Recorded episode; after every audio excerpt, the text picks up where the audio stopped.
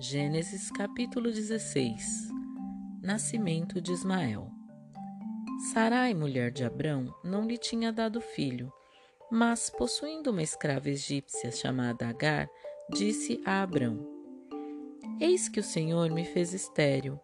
Rogo-te que tomes a minha escrava, para ver se, ao menos por ela, eu posso ter filhos.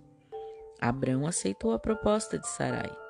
Sarai tomou, pois, sua escrava Agar, a egípcia, passado dez anos que Abrão habitava a terra de Canaã, e deu-a por mulher a Abrão, seu marido. Este aproximou-se de Agar e ela concebeu. Agar, vendo que tinha concebido, começou a desprezar a sua senhora. Então Sarai disse a Abrão: Caia sobre ti o ultraje que me é feito Deite minha escrava, e ela, desde que concebeu, olha-me com desprezo.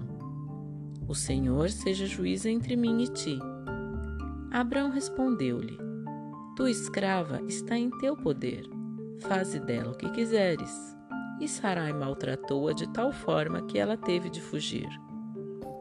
O anjo do Senhor, encontrando-a no deserto, junto de uma fonte que está no caminho de Sur, disse-lhe: Agra, Agar, escrava de Sarai, de onde vens?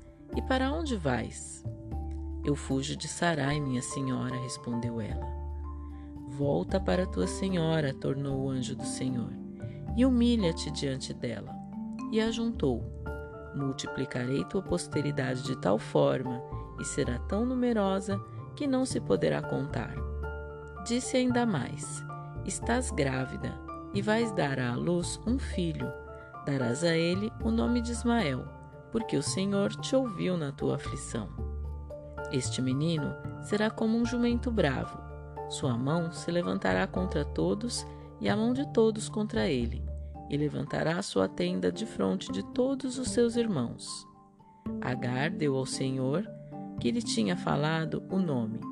Vós sois El Roi, porque dizia ela: não vi eu aqui mesmo o Deus que me via? E por isso deu-se àquele poço o nome de Poço Lahai Roi. Ele se encontra entre Cádiz e Barat. Agar deu à luz um filho a Abrão, o qual lhe pôs o nome de Ismael.